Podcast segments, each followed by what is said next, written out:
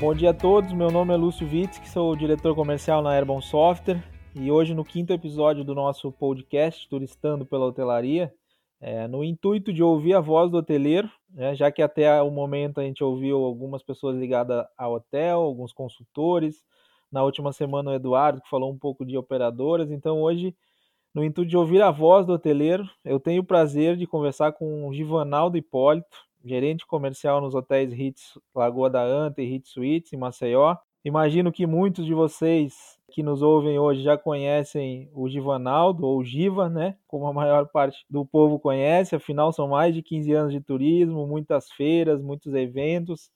Uma grande pessoa. Givanaldo, seja muito bem-vindo, é um prazer falar com você.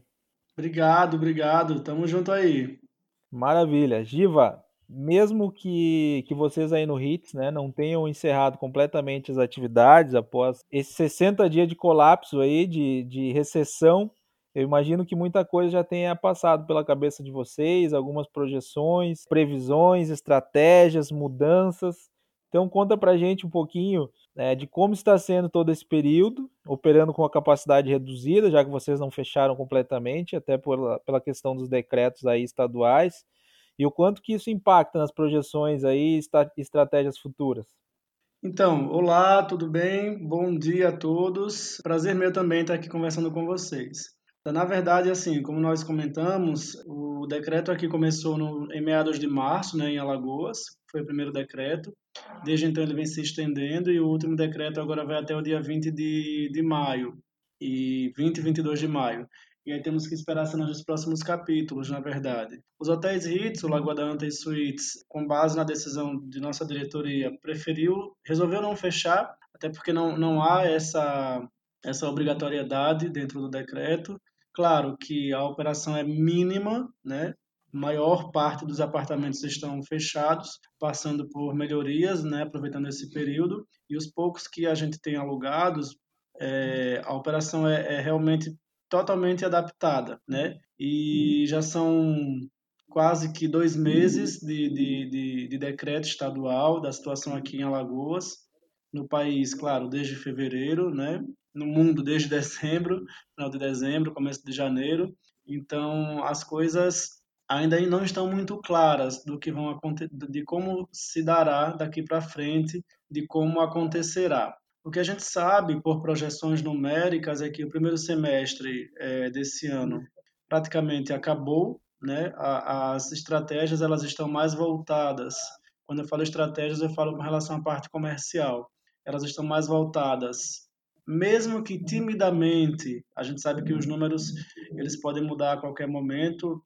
Enfim, para o segundo semestre e com um olhar mais voltado para o ano que vem, para 2021. Né? Então, as situações, as estratégias comerciais, elas estão muito voltadas nesses dois sentidos aí. Né? Claro que com várias adaptações, imagina-se uma coisa, no dia seguinte a gente já tem uma outra notícia, e aí tenta se adaptar de alguma forma, mas hoje em dia, principalmente é, com o Hits Lagoa da Anta, que é um hotel muito voltado ao turismo de lazer e ao segmento de eventos, afinal aqui nós temos o centro de convenções com a capacidade de acomodar até 2.300 pessoas, né? E a gente sabe que nesse momento eventos de grandes aglomerações eles devem ser suspensos. Então a gente percebeu muito isso quando quando do início da situação para os eventos que nós tínhamos para o segundo semestre, que eram vários, principalmente aí da região das regiões sul e sudeste, né? Congressos técnicos e científicos, assim como alguns eventos sociais, eles foram ou cancelados, já que não existia uma, uma, uma, uma luz no fim do túnel, digamos assim, para que esse tipo de evento acontecesse, ou postergado ainda para o segundo semestre, alguns para novembro e outros para dezembro, mas em stand-by com um asterisco bem grande para que isso possa ser alterado e alguns outros alterados para 2021. Né? Então, as nossas estratégias comercialmente falando, elas estão realmente muito voltadas para o ano de 2021 e para 2020 é, adaptadas. Isso vai depender muito do, do, desenrolar da situação nessas próximas semanas para ver como é que vão acontecer. Afinal, uma coisa depende muito da outra, né, Lúcio? É, a gente depende muito aí da situação da, das companhias aéreas, a gente depende muito da situação de como se dará com relação aos receptivos e a gente depende muito também das intervenções governamentais no que se refere a, ao reposicionamento do destino é, no mercado, né? Eu acredito, como gestor comercial, que o negócio deve ser de cima para baixo. Enquanto nós não tivermos um esforço mútuo como destino, no que se refere ao envolvimento governamental, privado e público, a, a luz ela vai ficar cada vez mais ou mais fraca ou pode se fortificar. Então, o cooperativismo nesse momento, nesses três âmbitos aí, público, privado e, e governo e tal, ele precisa realmente acontecer de uma forma clara. Então, hoje em dia, a nossa, entre aspas, briga é que, se, é que o governo do estado, na, no seu, no, na pessoa do secretário estadual de turismo e o municipal também, possam, nas próximas semanas, apresentar um plano, apresentar algum tipo de estratégia, de modo que os outros equipamentos turísticos possam caminhar de mãos dadas, de uma forma mais global mesmo, sabe? É essa a nossa, a nossa a nossa ideia. Claro que como hotel independente é, não devemos parar, tanto é que não, não paramos. Aos poucos que ainda precisam de hospedagem por estar passando pela cidade, principalmente aquelas pessoas que trabalham em empresas que atendem a hospitais, né, que vêm de outras regiões e precisam vir aqui, ou fazer manutenção de maquinário, ou é, implementar maquinário, ou fazer treinamento com o pessoal da área da saúde. Essas pessoas precisam de hospedagem e aqui estamos nós para atendê-los, né? Então segue mais ou menos nessa linha. Maravilha, maravilha. Deu, ficou, sem dúvida nenhuma, ficou bastante claro o posicionamento. Eu acho que você tem total razão, né, Giva, Givanaldo, enquanto quando você se refere a, a união de todos, acho que mais do que nunca é o momento de nos unirmos, é o momento de sermos solidários, é o momento de nos ajudarmos. Somos todos é, colegas, estamos no mesmo barco nessa hora, né? Não adianta remar um para cada lado. Sim, sim, sim. É, eu tenho uma, só para concluir, talvez isso seja válido, eu tenho uma, uma teoria, que certamente é a teoria de muita gente, é que esse ano, 2020, o que ainda tem de 2020, ainda são sete meses quase, ninguém mais vai ganhar dinheiro. É para sobreviver, né? Como um todo. E quando as coisas, pelas projeções, retomarem no ano que vem, de uma forma mesmo que mais lenta, também não vai ser o momento de se repor o que perdeu. Vai ser de forma muito lenta. Então, assim, esse ano a gente sobrevive, alguns com respirador, outros sem respirador, depende muito aí do poder de caixa de cada empresa e das ajudas governamentais que vão acontecer. E a partir do ano que vem, quem sabe passe para a enfermaria, né? então, é mais ou menos nesse sentido aí. Sim, acho que esse é realmente o, o caminho, lógico, sem perder a esperança e trabalhando cada dia mais para minimizar tudo isso e, e, fazer com que esse movimento de retomada seja o mais breve possível, né, Diva? Mas pegando um gancho no que você acabou de, de responder, até na, no, no, primeiro, no primeiro insight ali, percebe-se que em alguns destinos, né, Givanaldo, no cenário nacional, já iniciou esse movimento de, de retomada, muito tímido, logicamente. Gramado, por exemplo, reabriu no dia 6 e teve uma taxa de ocupação de 15% nesse último final de semana. Balneário Camboriú segue mais ou menos esse mesmo caminho, também retornando às atividades e com uma taxa de ocupação bastante tímida ainda, né? A maior parte disso, uma demanda doméstica, uma demanda é, regional. Então, aqui no sul, por exemplo, o turista é de Porto Alegre, está cansado de quarentena, vai dar um pulo em Gramado, passa o final de semana lá, dá uma desopilada e volta. Como que é, é essa demanda aí em Maceió? Como é para vocês isso? Existe essa demanda regional e essa possibilidade de, de vocês terem, não de uma forma extremamente expressiva, mas terem esse recomeço a partir de uma demanda regional? Como é esse movimento aí? Vamos lá. Eu posso falar como cidadão e como uma das pessoas que está vivendo toda a pandemia, né, tanto no âmbito familiar quanto no âmbito profissional. Né? Então, assim, é, a aposta, de fato, é para o turismo mais regional. É para aquele cara que vai pegar o carro de fim de semana e sair de Sergipe e vir para Alagoas.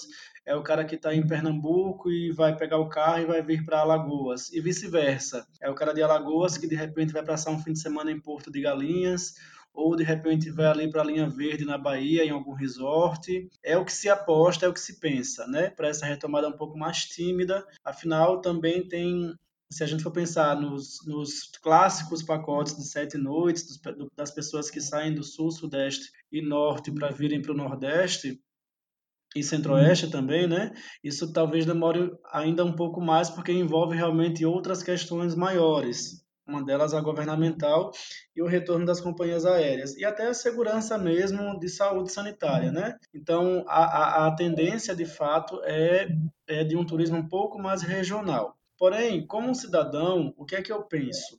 Givanaldo, pessoa física. Eu hoje tenho um filho de, de sete anos que está, logicamente, afastado da escola, esses dias todos aí. Ele faz parte da, do, do primeiro ensino, porque, e, e logo, não há regulamentação do Ministério da Educação para que aulas online substituam aulas presenciais para essa para esse nível de, de, de escolaridade. Então, essas aulas, por mais que nós estejamos em casa, nos desdobrando para fazer atividades extracurriculares que são enviadas pela escola, essas aulas presenciais precisarão ser repostas, né? A escola precisa cumprir pelo menos 200 dias letivos para fechar o ano. Então já é sabido que no segundo semestre de 2020 os feriados nacionais deixarão, serão cancelados, exceto os religiosos, como por exemplo o 12 de outubro, e muito provavelmente para que, se, para, para que não se tenha uma perca, uma perda maior, essas crianças precisarão repor suas aulas também nos finais de semana. Então, para esse perfil de turista que tem essa, essa, esse padrão de família com filho pequeno na primeira, na primeira infância, também essas viagens curtas de fim de semana serão, serão impactadas, né? uma vez que essa, os filhos precisarão estar na escola repondo aula. Né? Então, acredita-se que, mesmo tendo, mesmo tendo a possibilidade de um, turista, de um turismo mais regional, por essa questão escolar, isso vai sofrer algum impacto. Né? E já é sabido que a, nós tivemos a, a, um comunicado da, da escola do nosso do nosso pequeno, que as aulas, as férias dos professores de janeiro foram antecipadas agora para maio, ou seja, um ano vai acabar automaticamente emendando no outro. Isso significa que também as férias de janeiro serão comprometidas para esse perfil de família que geralmente viajava em janeiro com as crianças porque estavam de férias da escola. Então, é tudo muito delicado. O desenho ainda não é claro de como vão, as coisas vão acontecer as coisas não são claras ainda. O que se espera também é.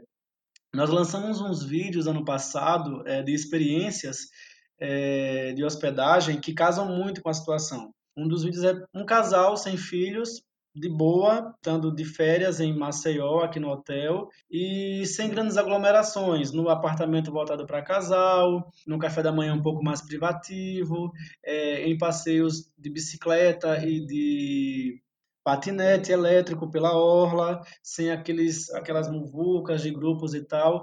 Então, talvez essa situação também case mais para o retorno, né? Esse perfil de turista mais individualizado, que busca experiência, algo mais exclusivo. Isso certamente venha muito à tona e geralmente é um perfil de turista que tem um poder aquisitivo um pouco mais alto, que geralmente é aquele cara que viaja para o exterior, mas com a situação sanitária do mundo, as viagens internacionais também ficarão é, guardadas na gaveta para um próximo momento. Então, aqueles, eu, eu acredito que os empreendimentos que de repente busquem esse perfil de cliente, ofereçam um serviço voltado para esse esse nicho de mercado, vão ser os que porventura possam se sobressair.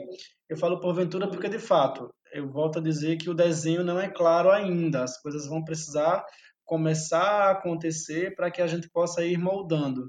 Então, é mais ou menos nesse, nessa linha de pensamento, falando como profissional e também como cidadão. Giva, já para encaminhando já para o final a nossa, a nossa conversa, lógico que a gente poderia ficar horas e horas aqui debatendo sobre isso. O primeiro porque é um cenário totalmente incerto e segundo porque a gente gosta do que faz, né? Aham, uhum, exatamente. Eu não estava fazendo. assim como em outros destinos aí do Brasil, onde que existia uma projeção de entrega aí de milhares de novos leitos, eu não, não, não não cito nenhum nem dois, são vários destinos. Maceió viu o seu, o seu parque hoteleiro crescer mais de 30% aí nos últimos dois anos, né? Foram muitos novos leitos surgindo. Consequentemente, nesse momento onde a demanda caiu de uma forma bastante expressiva, como que você enxerga essa, esse momento e até que ponto né, que, que isso vai impactar diretamente nesses novos empreendimentos que ainda não tinha, não havia, não haviam tido tempo de se afirmar, né? Então é, surgiram, nasceram em um momento que se puder, pudéssemos eleger num dos piores momentos para acontecer. Você vê, você vê, como você vê o impacto aí nessa, nessa, nessa questão específica de novos hotéis que ainda não tinham tido tempo de se afirmar e que tomaram esse duro golpe? Tá, é, para a gente contextualizar, de fato, são, tem uma projeção, havia uma projeção de, de entrega de vários leitos ainda esse ano e para o ano que vem, e até 2022 também, já, já tinham algumas situações. E aqueles que inauguraram há pouco, né? E são vários perfis, desde o hostel, pequenininho lá, a pousadas de charme, a hotéis de grande porte. Né? E principalmente é, aqueles hotéis em que são estilo resort, que geralmente são hotéis que tendem a ter pessoas mais aglomeradas, seja no serviço de alimentos e bebidas, quando se tem buffet de café da manhã, almoço, jantar, assim como os lanches, e também nas atividades recreativas, né? Eu creio que para esses o desafio vai ser um pouquinho maior, né? Não, é, posso estar enganado, mas eu creio que o desafio para esse perfil de hotel, para esse estilo de hotel, o desafio vai ser um pouquinho maior para se adaptar à nova realidade do, do da, das pessoas. Então, certamente, esse, esse perfil de hotel, que tende a aglomerar mais pessoas nos serviços de alimentos, bebidas e de recreação, vão ter um desafio um pouquinho maior para as novas adaptações, né? E tudo isso depende muito de como serão as recomendações e obrigatoriedades das autoridades de saúde e autoridades sanitárias e, e, isso ainda não se tem de como que vai, como que deve funcionar, como que deve ser o distanciamento e os serviços de, de alimentos e bebidas. É, aqui em Alagoas houve sim o incremento da, do número de leitos de hotéis pequenos, de pousadas, de hotéis grandes, inclusive do nosso grupo não, também tinha algumas projeções, um que começaria ainda nesse semestre na Barra de São Miguel, que seria o Hits Barra ou Hits Beach, tá, era, uma, era uma situação a, a ser desenhada. E, devido a isso, precisou estacionar, assim como outros projetos também do grupo para os próximos, para os próximos anos também. E uma coisa acaba que impacta muito na outra, né? Certamente, aqueles hotéis, aqueles empreendimentos mais organizados financeiramente e que têm algum tipo de, de prerrogativa que possa não vou falar se beneficiar, mas de fato buscar algum tipo de, de solução dentro das medidas é, governamentais que estão saindo, é, vão ser aqueles que vão que vão conseguir seguir, né? Junto com, com a sua estrutura, com a sua equipe. É, algumas situações já acontecem de hotéis menores que já anunciaram que vão fechar as portas, pousadas pequenas também que já anunciaram que não aguentarão. E não é oficial, mas alguns hotéis de médio porte que também já anunciaram que certamente não aguentarão toda essa crise. Por mais que se tenha aportes do governo, por mais que se tenha algumas situações aí que, que venham a ajudar, mas como a retomada é muito lenta e a fatia do mercado vai ficar muito pequena para ser dividida para tantos, as projeções para alguns certamente não são as melhores. Então, o, os impactos já são nítidos né, né, em, alguns, em alguns empreendimentos, outros ainda tentando entender o que é que está acontecendo e outros já projetando a vida mais para frente de forma muito mais limitada. Então, seguramente, aquela previsão de entrega de X mil leitos até o final desse ano deve cair, eu penso, em pelo menos uns 60%. E olhe lá, sendo muito otimista. Sim, maravilha. É, agradecendo a audiência de todos, agradecendo o nosso amigo Givanaldo. A gente encerra mais um podcast, mais um episódio. Espero que, que vocês todos tenham gostado, que consigam tirar boas, boas ideias e também refletir um pouco em cima de tudo que, que conversamos aqui. Nos sigam nas redes sociais, ajudem a divulgar esse material. Continue acompanhando o, o, o nosso podcast. Givanaldo, mais uma vez, muitíssimo obrigado pelo seu tempo, pelo seu conhecimento. Fiquem com Deus e até um próximo episódio. Tchau, tchau. Valeu, obrigado.